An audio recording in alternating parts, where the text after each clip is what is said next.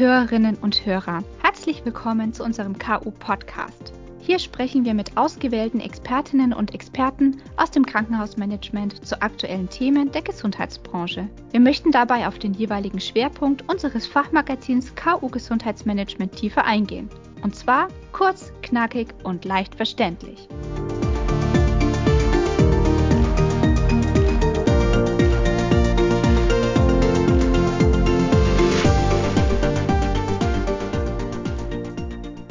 Folge beschäftigen wir uns mit dem Trend der Digitalisierung, der nun auch die Gesundheitsbranche fest im Griff hat. Mein Name ist Dr. Vanessa Neubauer aus der Fachredaktion KU Gesundheitsmanagement. Angestoßen durch das Krankenhaus-Zukunftsgesetz kommen nun viele Digitalisierungsprojekte auf die Krankenhäuser zu. Damit diese Lösungen auch nachhaltig sind, haben wir mit unserem Experten Herrn Ecki Österhoff gesprochen. Er beschäftigt sich schon seit langem in seiner beruflichen Laufbahn mit KISS- und SAP-Lösungen, unter anderem bei den Helios-Kliniken und als CIO des BG Kliniken-Konzerns. Bis zum Ende des Projektes 2021 war er außerdem Mitglied des Health Innovation Hubs des Bundesministeriums für Gesundheit. Derzeit bringt er seine Expertise als Strategic Digital Solution Leader Dach bei Philips ein.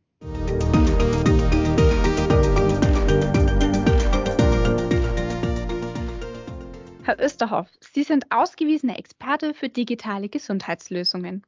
Vom Theoretiker zum Praktiker, wie sehen Sie sich in diesen beiden Rollen? Ehrlich gesagt sehe ich mich eher vom Praktiker zum Theoretiker zum Praktiker sozusagen. Also wenn Sie Theoretiker sagen, ähm, meinen Sie bestimmt die, die, Arbeit im Health Innovation Hub und ähm, was wir da gemacht haben, um das KZG aus der Taufe zu heben und auch zu begleiten. Das konnte ich und konnten wir nur machen, weil ich ähm, in der Vergangenheit aus der Praxis gekommen bin. Das heißt, was ich vorher gemacht habe, war äh, CIO der BG-Kliniken und da habe ich sehr praktisch IT umgesetzt und habe sehr praktisch erfahren, was es bedeutet, IT zur Verfügung zu stellen für dort äh, 16.000 Mitarbeiter und eben sehr, sehr viele Patienten. Dieses Wissen und auch das, was ich vorher in meinem Berufsleben gemacht habe, habe ich rübergerettet zum Health Innovation Hub und habe versucht, davon möglichst viel in die Priorisierung der Themen dieser sogenannten Fördertatbestände des Krankenhaus-Zukunftsgesetzes zu packen. Da war ich also Theoretiker auf Basis des Praktischen und habe nun gewechselt wieder in, in, in die Industrie, ähm, arbeitet bei der Firma Philips und darf dort dafür sorgen, eben die Inhalte des Gesetzes wieder in die Praxis zu bekommen. Also von der Praxis in die Theorie zur Praxis. So gesehen haben Sie natürlich recht. Das Ausmaß der Digitalisierung in den Kliniken ist heute durchaus noch sehr heterogen und deswegen möchten wir heute mit Ihnen über die spannenden Zukunftsthemen der Digitalisierung sprechen und den Hörerinnen und Hörern praxisrelevante Hinweise für ihren digitalen Alltag geben. Digitalisierung begleitet uns schon in weiten Teilen im privaten Leben. Warum ist nun genau jetzt der richtige Zeitpunkt gekommen, für die deutschen Krankenhäuser auch auf digital umzustellen? Wahrscheinlich ist er gar nicht jetzt, sondern er wäre schon viel früher gewesen. Und je früher, desto besser. Und deswegen ist genau jetzt der richtige Zeitpunkt. Ähm, es gab in der Vergangenheit diverse ähm, Vermessungen und Beobachtungen zum Digitalisierungsgrad der, der deutschen Krankenhäuser und des deutschen Gesundheitswesens im Allgemeinen gegenüber internationalen Systemen. Und im internationalen Vergleich, aber auch im rein europäischen Vergleich, sind wir bei der Digitalisierung immer auf den letzten Plätzen zu finden. Also teilweise auf den vorletzten, aber immer irgendwo im letzten Drittel. Und ich glaube tatsächlich, dass das dem ähm, der Wirtschaftskraft des Landes, aber der eigentlichen Stärke auch dieses Gesundheitswesens nicht gerecht wird und wir, wir sehen, dass wir ähm, tatsächlich mehr digitalisieren können und dort größere Hübe abzuleiten. Ich komme gleich dazu. Natürlich war die Pandem Pandemie ein riesiger Katalysator. Wir haben gesehen, was wir mit Digitalisierung alles erreichen können. Ich möchte mal ein Beispiel nennen. Wir haben uns unter anderem, das war jetzt gar nicht im Krankenhaus, aber dennoch, ähm, um die Videosysteme im niedergelassenen Bereich gekümmert, um die Patienten aus den Wartezimmern rauszuhalten in der ersten Welle der Pandemie. Da gab es ähm, gerade mal einige hundert, die das zu der Zeit getan haben. Danach wurde es bezahlt und auch ermöglicht und auch viele Hersteller haben pro bono ihre Systeme zur Verfügung gestellt und wir konnten mehrere tausend bis hunderttausend, also flächendeckend dann danach ähm, Videokonsultationen im niedergelassenen Bereich zur Verfügung stellen. Das hätte man vorher auch schon gerne geschafft, Das ähm, hat aber leider die Pandemie gebraucht, um, um das hinzubekommen. Ein weiteres Beispiel ist das vielleicht einigen bekannte Divi-Bettenregister, also die, ähm, eine Landkarte über Deutschland, in der man sehen kann, welches Bett mit welcher technischen Ausstattung, insbesondere bei, bei der Beatmung und dieser sogenannten ECMO-Beatmung Beatmung zur Verfügung steht. Auch das ist etwas, was die Divi schon gerne vor zehn Jahren gehabt hätte, wo es leider, muss man sagen, tatsächlich aber erstmal die Pandemie gebraucht hat, um als Katalysator zu wirken und solche Systeme ganz schnell nach vorne zu bringen. Fachleute, die da auf das System gucken, sagen, die Pandemie hat uns eigentlich fünf Jahre nach vorne geboostert, um dieses Wort auch nochmal zu benutzen an der Stelle. Ja. Ähm, auf, auf, auf, der Basis und zu, der, zu dem Zeitpunkt kommt dann jetzt das Investitionsprogramm des Krankenhaus-Zukunftsgesetzes, was sich ja was aus elf Fördertatbeständen besteht, von denen zehn tatsächlich reine digitale Inhalte haben. Das elfte kann man auch kurz sagen, da geht es um den Umbau von Mehrbettzimmern in pandemietaugliche Einbettzimmer. Ähm, also auch ein, ein Pandemie-Thema in dieser Zeit, was tatsächlich aber jetzt selten gezogen wird von den Krankenhäusern, weil das impliziert, dass sie auch danach die die gewonnenen Betten sozusagen, die abgebauten Betten aus dem, ähm, aus dem Bettenplan streichen müssen. Und da gibt es recht wenige Krankenhäuser, die daran Interesse haben. Also zehn digitale Themen. Ähm, und wenn der Gesetzgeber so ein Vorhaben auf den Weg bringt, dann denkt er erst nicht aus der Sicht des Krankenhauses und selbstverständlich auch nicht aus der Sicht von Beratern und Herstellern solcher Systeme, sondern er denkt es immer aus Patientinnen und Patientensicht. Um, so sind die Ziele relativ klar gezogen in dem Gesetz. Es geht um die Verbesserung medizinischer Versorgungsqualität. Also all das, was wir vorher gehört haben, was in der Pandemie zum Beispiel auch wichtig war, ähm, soll sich in der Versorgung von ähm, Patientinnen und Patienten niederschlagen. Insbesondere sollen Patientinnen und Patienten mehr Selbstbestimmung in, in ihrem Tun bekommen. Wir sehen immer mehr informierte Menschen, die das auch ins Krankenhaus hineintragen, also diese, diese Wissbegierigkeit und das Interesse aber auch ähm, für die eigene Gesundheit. Wir sehen aber, dass die dem System mehr oder weniger, ich sage es mal, ausgeliefert sind. Also die werden eingewiesen in ein Krankenhaus und dann, wenn man dann eingewiesen wird, kommt man morgens um 8 Uhr in die, in die Aufnahme und wartet dann gegebenenfalls bis um 11 Uhr, bis man dran ist, um dann um 13 Uhr auf eine Station gehen zu können. Das ist alles wenig selbstbestimmt. Und wenn ich jetzt ähm, ja, bei dem Beispiel Terminvergabe mal bleibe, dann ist es natürlich viel, viel besser, wenn ich als Patient mit meinem Krankenhaus direkt einen Termin ausmachen kann und kann schon im Vorfeld in der Häuslichkeit mir ähm, äh, bestimmte Dinge zu, zu Konsens, also zu Einwilligungsszenarien, Aufklärungen, aber auch ganz banale Sachen wie äh, Wahlleistungen zu einem Einbettzimmer oder Kostarten, all das schon mal in Ruhe machen. Das entlastet das Krankenhaus, gibt den Patientinnen und Patienten aber gleichzeitig eben auch die Möglichkeit, ähm, das zu Hause selbstbestimmt zu machen und eigentlich beide Seiten ähm, gewinnen dadurch. Das eine sind die Patientinnen und Patienten. Der andere Fokus des Gesetzgebers waren aber auch die Arbeitnehmerinnen und Arbeitnehmer im Krankenhaus. Also was beide eint, ist tatsächlich, dass die digitale Welt im Krankenhaus sich eher anfühlt wie das Ende des letzten Jahrtausends, was Digitalisierung angeht, ähm, und eben nicht so wie in anderen Lebenswelten. Also im Krankenhaus sind sie schon froh, wenn sie überhaupt mal ein, ein WLAN angeboten bekommen als Patient, in dem sie sich bewegen können. Was sie aber nicht finden, ist eine, eine digitalisierte Liste ihrer Termine des Tages, zumindest nicht flächendeckend. Es mag also Ausnahmen geben. Ähm, und sonstige digitale Services, die im State of the Art sind. Also wenig Videokonsultationen im Krankenhaus und vor allem weniges, was Sie aus der ambulanten Welt mitnehmen ins Krankenhaus, was Sie während des Aufenthaltes begleitet und was Sie dann danach auch wieder mit rausnehmen an, mit Ihren Patientendaten, sodass Sie das Gefühl auch bekommen, von diesem System ernst genommen zu werden als, als Partner. Das empfinden Patientinnen und Patienten so, aber eben auch Mitarbeiterinnen und Mitarbeiter. Und wir haben einen ein Fachkräftemangel im Krankenhaus. Und wir wissen, dass äh, Pflegende, aber genauso wie die Ärzteschaft mitunter ihren Arbeitsplatz ähm, schon nach der digitalen Ausstattung auswählen. Also in der Annahme, dass ein Krankenhaus, das sich um seine digitalen Hausaufgaben bemüht hat, ähm, auch sonst besser dasteht. Und in dem Wissen, dass die, die Arbeit von Ärztinnen und Ärzten und auch von Pflegenden zu einem Großteil daraus besteht, also es gibt Schätzungen, die über 50 Prozent hinausgehen, ihr Tun zu dokumentieren. Und wenn dieses Dokumentieren alleine darin besteht, redundant immer wieder die gleichen Sachen doppelt, dreifach auf andere Papierbögen zu schreiben, ist das extrem frustrierend Und dann wird eben doch an der Art der, der Digitalisierung und an der Tiefe der Digitalisierung der Arbeitsplatz ausgemacht. Und deswegen ist es für, für Arbeitgeber extrem wichtig, auch das darstellen zu können für die Mitarbeitenden. Das ist auch ein Schwerpunkt ähm, im KZG. Das weiterer Punkt ist Geschwindigkeit. KZG ist jetzt kein Programm für Jahre und Jahrzehnte, sondern für wenige Jahre. Ähm, die Antragstellung, besser gesagt die Bedarfsmeldung, Krankenhäuser können sagen, was ihnen wichtig ist aus diesem Paket von zehn Fördertatbeständen, die ist schon vorbei.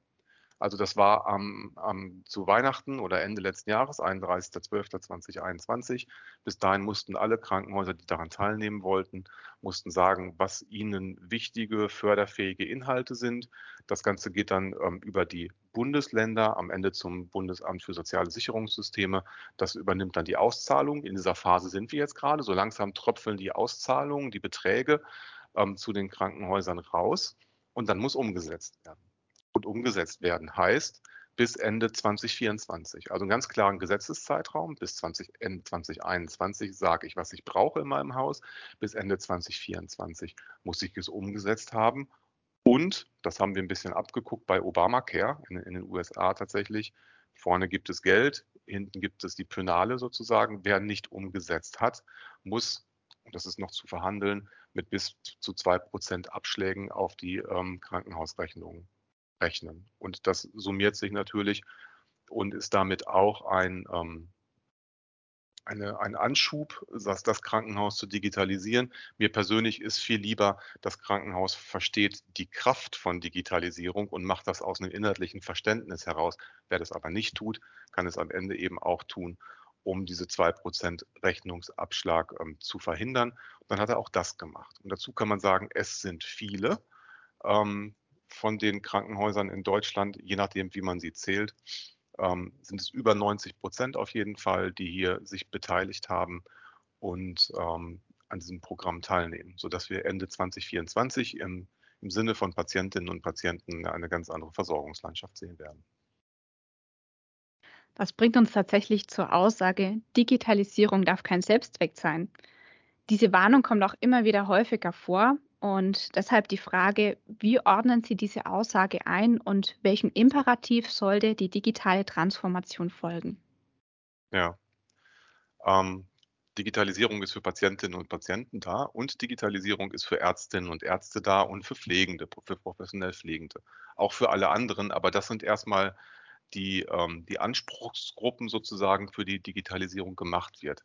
Ich glaube, Digitalisierung macht manchmal Angst, weil sie ein erklärungsbedürftiges Gut ist und weil man sehen muss, dass man bestehende Prozesse, wenn man sie anfasst und sie einfach nur von einem Formblatt auf ein Computerbildschirm überträgt, dann hat man sie halt elektrifiziert, man hat sie aber nicht digitalisiert.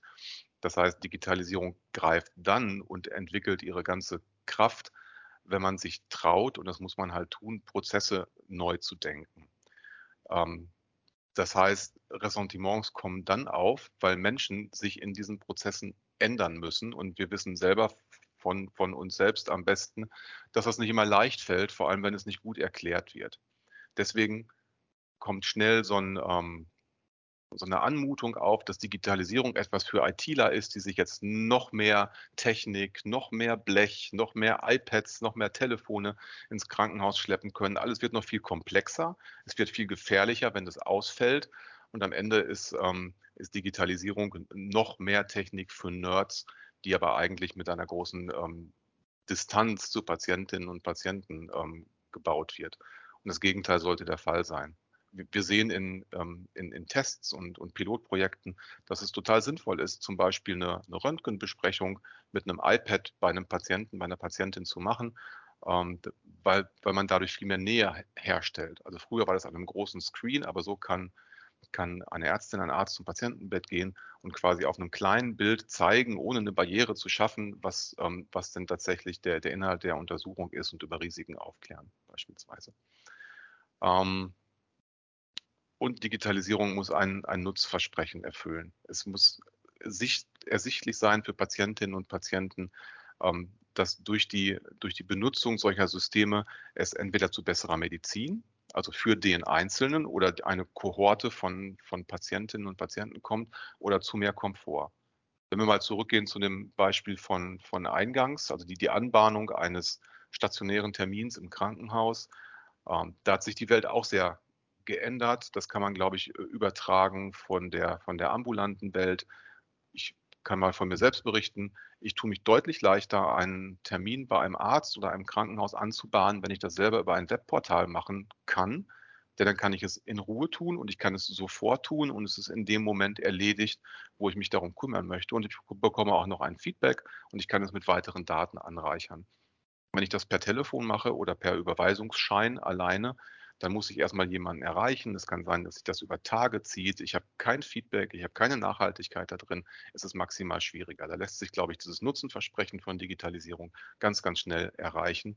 Und natürlich macht mehr Digitalisierung auch bessere Medizin. Wir können ja nicht nur Termine vergeben, sondern wir können auch Genome sequenzieren. Das heißt, ich kann aus der, aus der großen Menge von Daten, die ich auswerte, am Ende einen Nutzwert ziehen für den einzelnen Patienten. Das heißt, ich habe eine schlauere medizinische Entscheidung auf der Basis ähm, großer Daten. Das ähm, führt dann zu, besseren äh, Krebsbehandlungen und anderem mehr. Oder ich kann plötzlich Krankheiten heilen, die ich vor wenigen Jahren noch gar nicht heilen konnte. Oder noch besser, ich komme zu prädiktiver Medizin.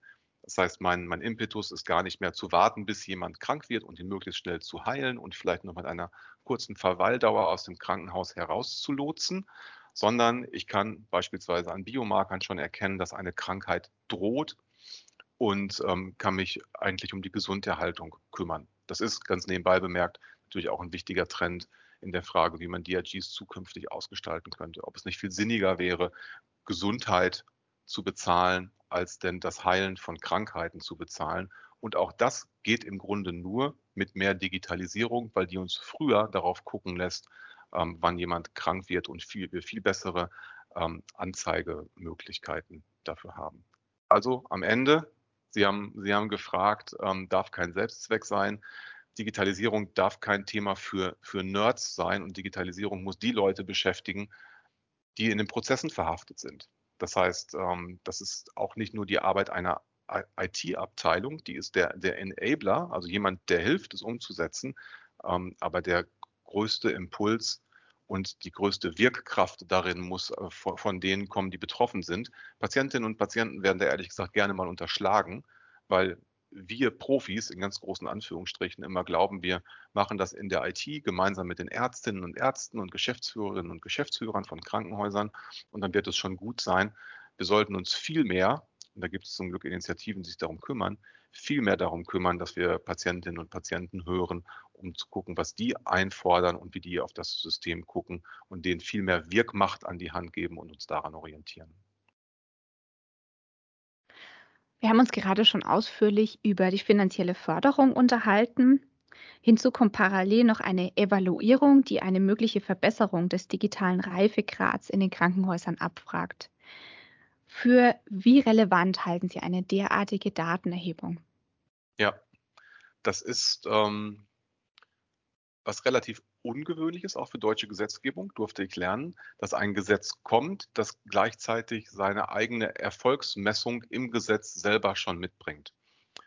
Ähm, das, das heißt, hier im, im Krankenhauszukunftsgesetz ähm, ist ähm, ein eine Digitalgradvermessung mit ausgeschrieben worden. Und ein Konsortium hat gewonnen und dem Ganzen auch einen Namen gegeben, den nenne ich jetzt mal, dann kann ich in, in, in der Folge auch darauf rekurrieren, ist der sogenannte Digitalradar. Ähm, Im Digitalradar äh, verlangt das Gesetz, dass alle Krankenhäuser, die Gelder aus diesem Gesetz bekommen, an zwei Messpunkten sich selber äußern zu ihrem, zu ihrem digitalen Reifegrad. Das heißt, ähm, der eine Messpunkt war im letzten Jahr im Sommer. Es ist ein bisschen später vermessen worden, aber man hat den Zustand des, des Junis genommen. Und der zweite Messpunkt äh, wird im Juni 2023 sein. Das Ganze wird wissenschaftlich begleitet. Und dann können die Krankenhäuser sehen, wie digital sie am ersten Messpunkt sind, wie digital sie am zweiten Messpunkt dann auch gewesen sind. Und wir können in der Kohorte der gesamten Häuser sehen, ob dieses Gesetz denn auch die, die Wirkkraft entfaltet hat, ob das Gesetz, der, äh, ob das Geld der Bürgerinnen und Bürger ähm, auf fruchtbaren Boden ähm, gefallen ist und ob wir das alle miteinander richtig gemacht haben.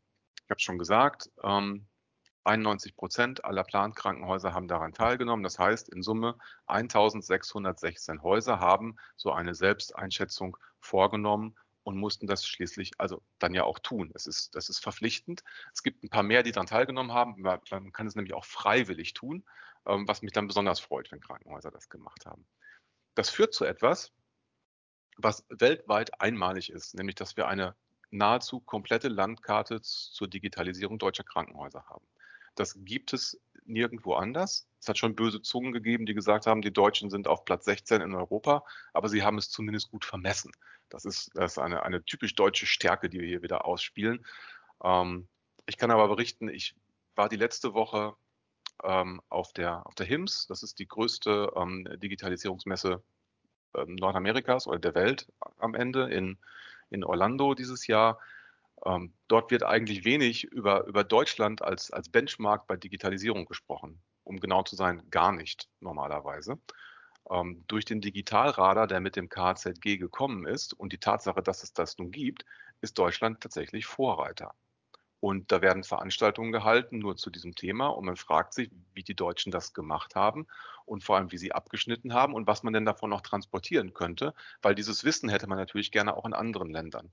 Ähm, Hintergrund ist, man kann davon sehr, sehr viel ableiten und auch für die Zukunft steuern. Wenn ich gesagt habe, wir brauchen nachhaltige Finanzierung der Digitalisierung, ist natürlich die Frage, wie und auf welcher Basis und wer bekommt wie viel. Und da könnte man sich daran orientieren. Die Werte, die da erhoben werden, die kennt das eigene Krankenhaus. Die werden aber nicht veröffentlicht. Also sie werden ähm, an, anonym mal zugänglich gemacht für größere Kohorten. Man kann sehen, welche Häuser schneiden wie ab, also welche Arten von Häusern. Aber es ist nicht so, dass es einen Fingerpointing oder einen Durchgriff gibt, dass das eine Haus in Hintertupfingen gerade mal einen schlechten Score hat, sozusagen. Dem Gesetzgeber waren zwei Dinge wichtig. Erstmal diese Landkarte zu bekommen und das Ganze auch umzusetzen auf ein internationales System. Das heißt ja Digitalradar. Das heißt, es gibt einen Digitalradar-Score. Da kann man 100 mögliche Punkte bekommen. Im Durchschnitt haben die Krankenhäuser jetzt 33,25 Punkte dort bekommen. Was auch immer das bedeuten mag. Ja, das heißt aber auf jeden Fall nicht, dass die ein Drittel digitalisiert sind. Ähm, gleichzeitig werden diese Punkte aber übersetzt ähm, in einen sogenannten äh, MRAM-Score der, der internationalen HIMSS, ähm, sodass man die Digitalisierung der deutschen Krankenhäuser auch in einen internationalen Kontext setzen kann, was dem Gesetzgeber auch wichtig ist tatsächlich. Ähm, was man jetzt schon, also die erste Auswertung ist passiert und das erste, was man gelernt hat darin ist, dass es selbstverständlich in deutschen Krankenhäusern sehr gute Anteile von Digitalisierung gibt. Das sind aber immer Leuchttürme. Ähm, was wir sehen, ist, dass Krankenhäuser speziell in den Bereichen, in denen es um sogenannte Kommunikations-IT geht, also wenn es darum geht, Daten im Onboarding des Patienten, der Patientin in das Krankenhaus hinein zu bekommen oder begleitend oder auch wieder heraus, wieder in den, in den niedergelassenen Bereich, da sind wir sehr schlecht miteinander. Da ist das, ähm, das Stichwort Interoperabilität, also wie standardisieren wir Daten so, wie sprechen wir auch internationale Sprachen, dass man Systeme einfach miteinander verkoppeln kann sodass der, der Krankenhaus-IT-Leiter beispielsweise für jede Fachabteilung das beste System aussucht und die aber automatisch miteinander reden. Momentan ist es so, dass es diese Systeme auch gibt, aber dass sie teilweise nicht interoperabel sind und dass deswegen Wissen liegen bleibt und wir ganz viel Daten redundant doppelt aufnehmen und sie auch gar nicht wieder herausziehen können und den Wert daraus nicht ziehen. Da hilft uns Interoperabilität. Ähm, zweiter wichtiger Punkt dabei ist Forschung. Nur wenn wir Daten interoperabel haben, können wir sie auch beforschen. Und das brauchen wir ähm, ganz dringend, um Versorgungsforschung zwischen stationärer und ambulanter Welt auch in Zukunft äh, weiter ausbauen zu können und auch Deutschland als Forschungsstandort tatsächlich ähm, interessant zu halten, weil Forscherinnen und Forscher teilweise das Land verlassen, weil wir diese Forschungsdatensätze nicht haben. Dazu braucht es internationale Nomenklaturen, die benutzen wir mittlerweile auch und das Gesetz fordert auch, diese einzusetzen, sonst sind die Projekte nicht förderfähig, sodass wir auch da ähm, einen großen ähm, Hub bekommen. Und am Ende, wie gesagt, 2023 werden wir wissen, war das Gesetz einfach nur irgendwie gut, um das Thema Digitalisierung von Krankenhäusern mal auf die ersten, zweiten Seiten der Zeitungen zu bekommen oder zum Hauptthema der, der DEMEA oder der HIMSS zu machen, was jetzt alles gerade passiert. Oder aber ähm, ist es dazu angetan, die Krankenhäuser nachhaltig zu verbessern im Sinne von Patientinnen und Patienten. Wir haben jetzt also daraus gelernt, dass solch tiefgreifende Ver Veränderungen wie die Digitalisierung kein Sprint sind, sondern eher ein Marathon. Und deswegen würde ich Sie gerne fragen, ob Sie den Prozess der digitalen Transformation der Krankenhäuser jemals für abgeschlossen halten und wie kann man dabei die Mitarbeitenden bei diesem Dauerlauf motiviert halten? Ähm, gute Frage und auch ein bisschen rhetorisch gemeint, glaube ich. Ähm, nein, sie wird, sie wird nie fertig sein. Also wir haben ja im Gespräch jetzt schon ganz, ganz gut miteinander herausgearbeitet, dass, ähm, dass Digitalisierung nicht einfach eine elektronische Entsprechung des Ists ist und da sich unsere Prozesse natürlich immer weiter verändern, weil wir auch in der Medizin permanent lernen, weil wir neue Geräte bekommen, neues Wissen, neue Ansprüchlichkeit, muss sich auch die Digitalisierung ähm, permanent ändern. Wir bekommen jetzt einen großen Hub, weil wir eben Dinge tun, 2022, die andere Branchen schon vor zehn Jahren gemacht haben. Also ich möchte natürlich nicht dahin, dass wir ähm, Krankenhäuser haben, in denen keine Ärztinnen und Ärzte mehr arbeiten. Aber was, was Prozesse und Auswertung von Daten angeht, können wir sehr, sehr viel mehr machen und das auch in den nächsten Jahren erreichen. Ähm, aber wir werden uns natürlich niemals an, ähm, an Autofabriken ohne Menschen ähm, orientieren. Wir können aber natürlich bei Bildinterpretationen viele Dinge schneller machen mit weniger Einsatz von Menschen, die das tun und damit auch die Qualität hochschrauben. Wir können auch ähm, Vorschläge machen lassen zur Behandlung, die aber immer Vorschläge bleiben werden. Das, die letzte Entscheidung hat die Ärztin oder, oder der Arzt. Aber Sie haben gefragt, was müssen wir denn machen, um, um die Menschen dabei mitzunehmen? Ähm, wichtig ist zu sagen, wir werden nicht fertig, das habe ich gesagt. Dann glaube ich, dass, ähm, dass wir uns das ein bisschen betrachten müssen, ähm, wie bei der, äh, bei, der, bei der Industrialisierung, die, die wir gesehen haben. Auch dort sind viele Menschen nicht mitgegangen, weil sie sich Sorgen gemacht haben, was diese Veränderung für sie bedeutet. Das heißt, man, man muss gut erklären und man muss gut erklären, wohin der Weg führen wird, was am Ende der, der Nutzen ist. Und das auch ganz offen gesagt, das ist keine Frage von Alter. Wir diskutieren das ja mit mit jüngeren Pflegekräften und mit Pflegekräften, die ähm, kurz vor der Rente stehen, das macht ehrlich gesagt überhaupt keinen Unterschied. Und genauso sehen wir das bei der, bei der Nutzung von digitalen Produkten wie einer elektronischen Patientenakte, das mit wenigen Ausnahmen, wo es dann wirklich nicht mehr geht, ähm, aber auch nichts mit dem, mit dem Alter oder dem, dem Bildungsstand ähm, zu tun hätte. Ein weiterer wichtiger Punkt, wo der Mehrwert schnell zu erkennen ist, ist die Überwindung der Sektorengrenzen in Deutschland. Es gibt kaum ein System weltweit, was ähm, erstmal selbstverwaltet ist, was Fluch und Segen bestimmt gleichermaßen ist, aber vor allem erstmal Segen, weil es unser System ähm, so stabil hält, ähm, aber was eben auch in solchen Silos aufgeteilt ist. Ähm, in Deutschland ist Ihnen immer ganz klar, also von der systemischen Sicht her, ob Sie sich im ambulanten Bereich oder im stationären Bereich befinden und welcher Eingriff links oder rechts gemacht wird, sozusagen. Das ähm, ist Ihnen als Patientin oder Patient aber relativ egal, weil sie wollen ja die beste Behandlung haben und wollen dann, wenn es notwendig wird, äh, ins Krankenhaus und ansonsten am besten alles ambulant machen lassen.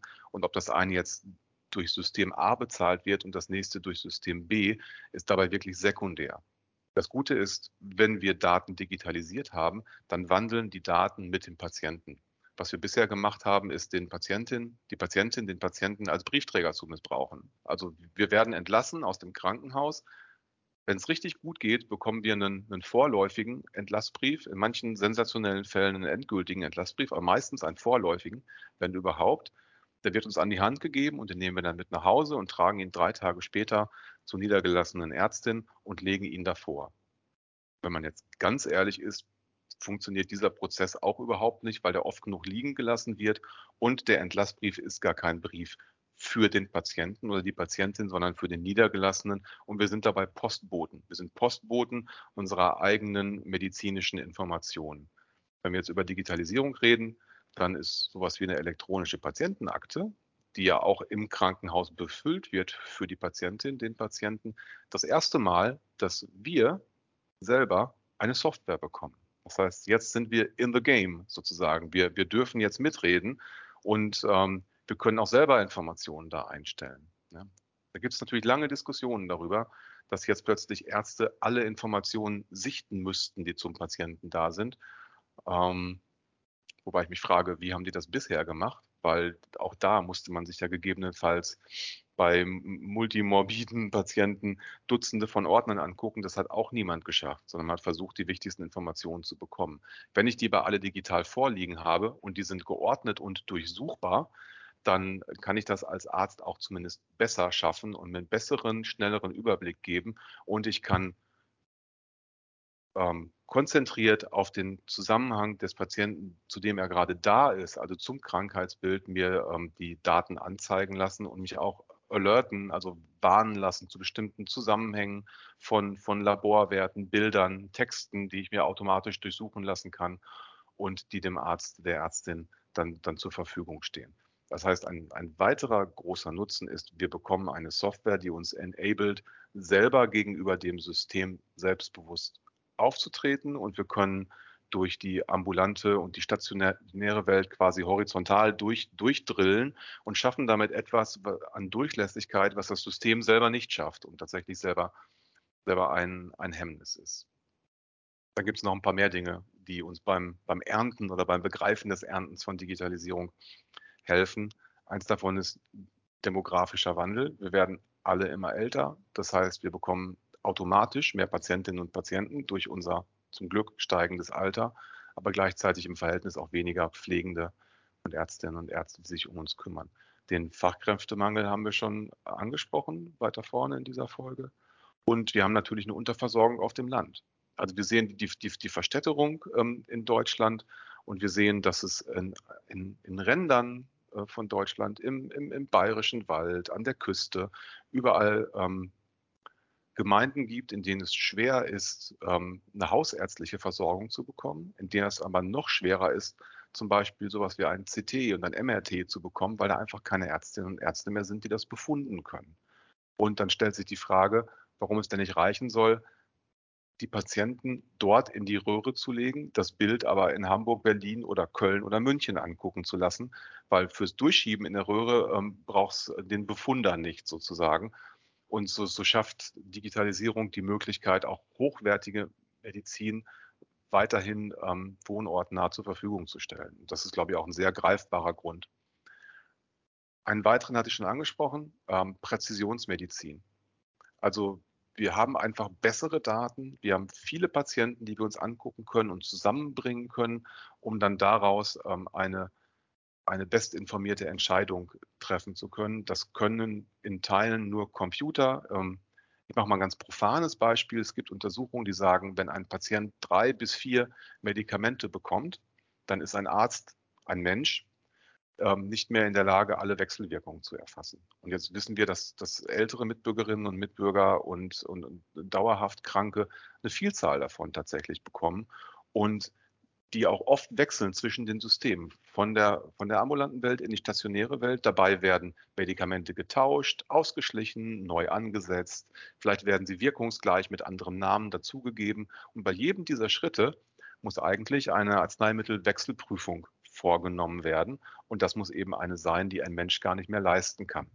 Deswegen kommt es dort tatsächlich zu, zu schlimmen Wechselwirkungen bis, bis hin zum Tode, die relativ leicht durch Computer verhindert werden können, wenn wir denn alle ähm, digital erfassen würden. Auch das ist ein Fördertatbestand im Krankenhaus-Zukunftsgesetz, also eine sogenannte Closed Loop Medication, wieder aus dem Englischen übernommen.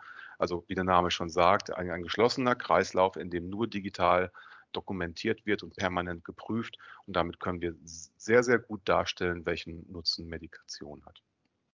Und vorletzter Punkt vielleicht, ähm, digitale Selbstwirksamkeit erleben.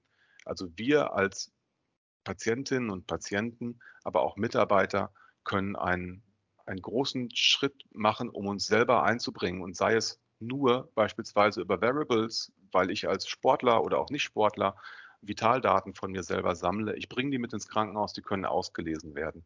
Die haben natürlich eine andere Qualität als die professionelle Medizintechnik, die dort benutzt wird, aber ich kann die ja flaggen, also ich kann die kennzeichnen im Krankenhaus als diese Daten hat der Patient mitgebracht und dann haben die plötzlich dennoch einen riesigen Wert, weil ich sehe plötzlich einen, ähm, ähm, einen, Vitalwertverlauf über fünf Jahre beispielsweise eines Patienten nicht so genau gemessen, aber die, die lange Laufzeit dieser Daten macht es natürlich wahnsinnig interessant, die ich dann gegen das ähm, verproben kann, was ich im Krankenhaus gerade mache. Und das ist natürlich super, weil wir uns als Patienten da einbringen können. Und letzter Punkt, der mir immer ganz wichtig ist, ähm, das macht total Spaß. Man kann da nämlich drauf gucken und hat plötzlich Werkzeuge an der Hand und, und Bälle, mit denen man jonglieren kann, die einem die Möglichkeit geben, Fragestellungen ganz anders zu beantworten, viel schneller zum Ziel zu kommen, viel länger gesund zu bleiben oder eben selbstbestimmt auf seine Gesundheit zu gucken, ganz neue Parameter zu finden und sich interdisziplinär mit Medizinerinnen und Medizinern zusammenzusetzen ähm, und äh, am Ende zu einem Ergebnis zu kommen, zu einem besseren. Und das ist ähm, das ist genial. Ja, das äh, gab es halt vor der Zeit, mit der, in der wir so mit Computern agieren konnten, noch nicht und in der wir unsere Prozesse umgestaltet haben. Und deswegen ist das für mich noch einer der wichtigsten Punkte. Neben besserer Medizin ist tatsächlich Spaß mit Digitalisierung. Lieber Herr Österhoff, vielen Dank für Ihre Einschätzungen. Und zum Abschluss möchten wir sehr gerne unseren Hörerinnen und Hörern einen kurzen Expertentipp auf den Weg geben, um im Strudel des digitalen Wandels nicht den Mut zu verlieren. Wichtig ist beim Krankenhaus-Zukunftsgesetz, dass wir tatsächlich digitalisieren und nicht einfach nur wild installieren. Man könnte jetzt hingehen und sagen, da ist Geld, das holen wir ab, damit machen wir mehr Computersysteme. Da draußen in den Krankenhäusern sind aber schlaue IT-Leiter, die darauf achten und auch schlaue Geschäftsführer. Und ich äh, bin deswegen frohen Mutes, dass es dazu kommt, nicht einfach nur irgendwie mehr IT zu haben, sondern auf den Bedarf einzelner Krankenhäuser IT-Systeme obendrauf zu bauen, die die bessere Digitalisierung machen, statt einfach nur mehr Installationen. Das kann man natürlich nur machen, wenn man eine Digitalstrategie hat. Deswegen haben wir in den letzten Jahren auch im Health Innovation Hub immer stark dafür gearbeitet, dass die Krankenhäuser sich um ihre Digitalstrategie kümmern. Das klingt banal, ist aber einer von meinen beiden Profi-Tipps. Machen Sie nichts, ohne eine Strategie zu haben. Sie müssen wissen, wo Sie stehen. Sie brauchen Ihre digitale Absprungbasis, um dort das zu finden, was zu Ihnen passt. Wer seine Vitalwerte in einer papierenden Kurve dokumentiert auf der Station, muss sich keine Gedanken machen über eine personalisierte Verblisterung von, von Medikamenten und deren Wechselwirkungsprüfung. Also Sie verstehen, es muss zusammenpassen. Das ist der eine Punkt. Der zweite ist, ähm, Digitalisierung heißt nicht, dass irgendwie die IT-Abteilung kommt und da packt man noch drei IT-Kolleginnen und Kollegen rein und irgendwann ist das Krankenhaus digital. Man wird nicht digitalisiert. Digitalisierung ist ein aktiver Akt, den die Menschen tun müssen, die am Bett unterwegs sind.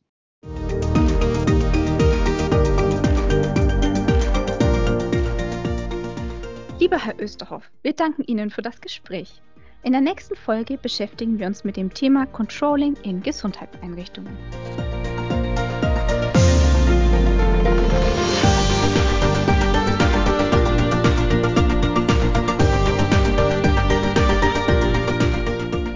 Außerdem können Sie sich jederzeit zu aktuellen Themen auf unserer Homepage ku-gesundheitsmanagement.de, unserem Newsletter oder in unserem Fachmagazin KU Gesundheitsmanagement informieren.